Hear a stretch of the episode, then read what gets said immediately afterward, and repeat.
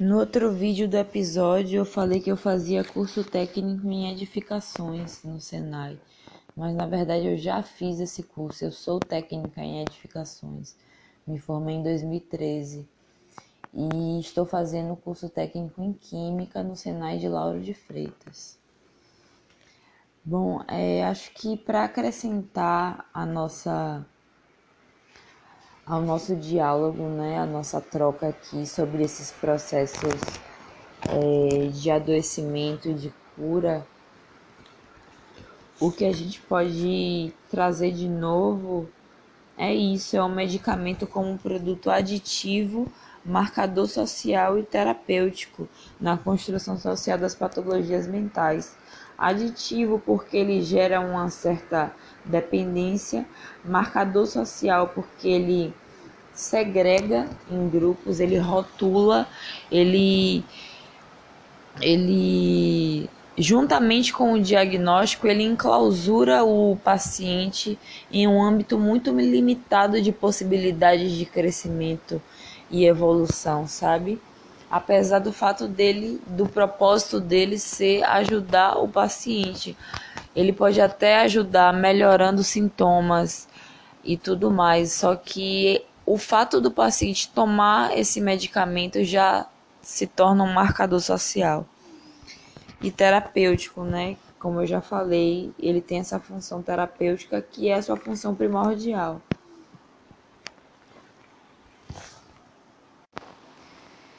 Em relação aos processos de cuidado e saúde, a gestão técnica do medicamento, que envolve especificamente assistência farmacêutica, que são os programas de obtenção, né, de seleção dos medicamentos. A assistência farmacêutica é muito mais do que isso.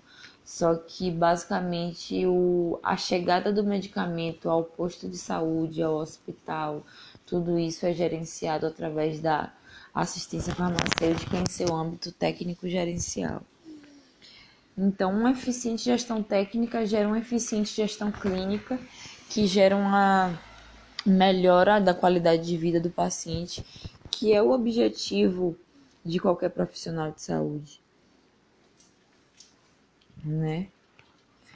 A gente hoje vive um problema gravíssimo com a polimedicação, com a automedicação, o agravamento dos números de, das taxas de óbitos causadas por intoxicações por medicamentos são altíssimas. E eu falo até isso de uma forma hipócrita, porque eu me automedico, eu tomo às vezes mais medicamentos do que eu deveria, mas eu quero mudar essa, essa trajetória, essa rotina sabe? Como profissional de saúde, como farmacêutico, eu quero auxiliar essas pessoas a terem uma qualidade de vida melhor, sabe? Porque o sofrimento psíquico às vezes é muito pior do que o sofrimento físico, como eu já disse.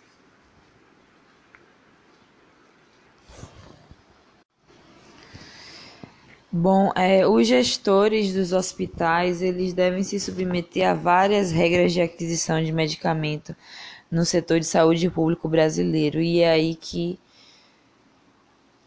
surgiu o problema, né? Da negligência, da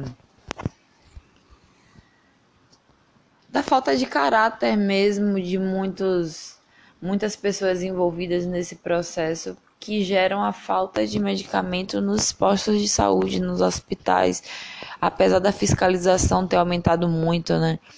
Apesar da fiscalização ter aumentado muito, ainda existem pessoas que contrabandeiam medicamentos.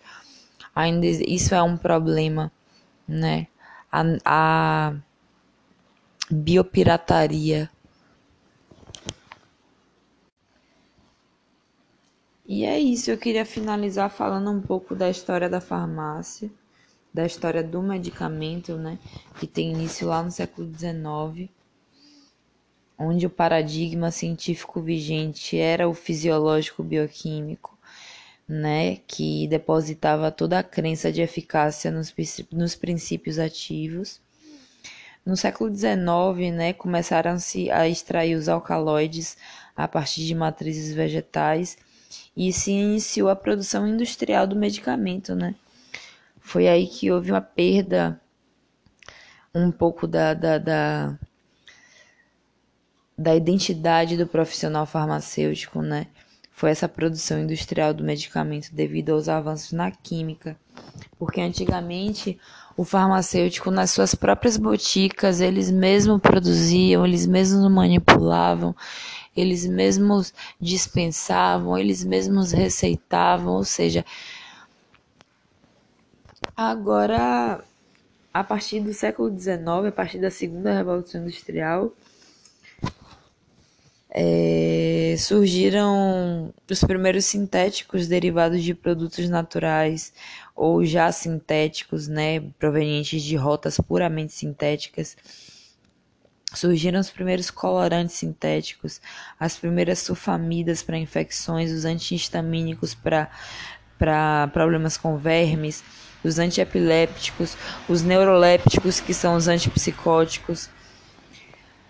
E é isso. Houve essa perda da identidade né, do farmacêutico, que só fazia dispensar agora não mais produzia, né, porque a produção industrial estava na mão dos químicos. A revolução terapêutica do século XX surgiu com os antibióticos, né, o primeiro antibiótico descoberto sem querer, né? É... Sem querer, foi descoberto sem querer, né? O, o cientista viajou deixou umas placas de Petri com colônias. Essas placas de Petri foram pegando fungos, fungos, fungos, ambiente úmido para nutrição de micro-organismos. Até que quando ele voltou, né, ele começou a identificar esses filamentos, esses, esses micro-organismos e descobriu-se a penicilina.